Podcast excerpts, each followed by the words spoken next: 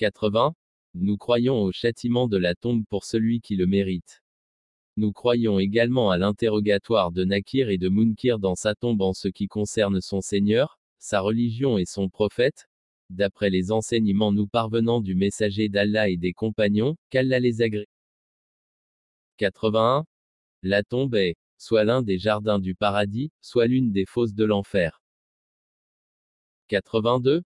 Nous croyons en la résurrection, en la rétribution des actes le jour du jugement, en la comparution devant Allah, au compte, à la lecture des registres où sont inscrits nos actes, à la récompense, au châtiment, au pont sirat, et à la balance destinée à peser nos actes.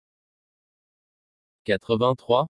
Le paradis et le feu de l'enfer sont deux créatures qui ne disparaîtront jamais, ni ne seront supprimées. Allah a créé le paradis et le feu de l'enfer avant toute autre créature. Il a créé ceux qui les peupleront.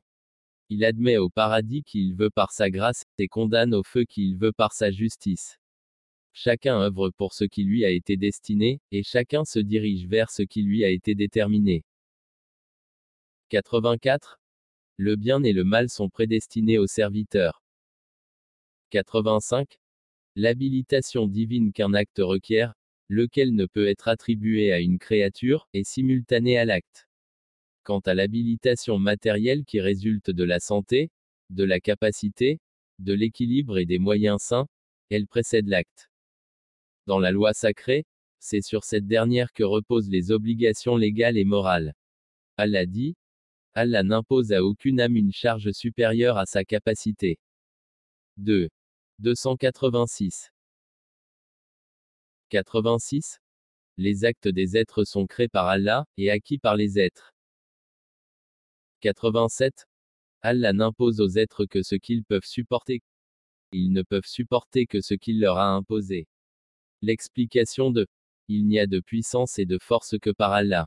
Et que nous affirmons que nulle stratégie, mouvement ou changement ne peut empêcher quiconque de tout acte de désobéissance à Allah, à moins qu'il ne soit accompagné de la providence d'Allah, personne n'a non plus la capacité d'initier et d'accomplir des devoirs envers Allah si ce n'est par la providence d'Allah, le sublime et l'exalté.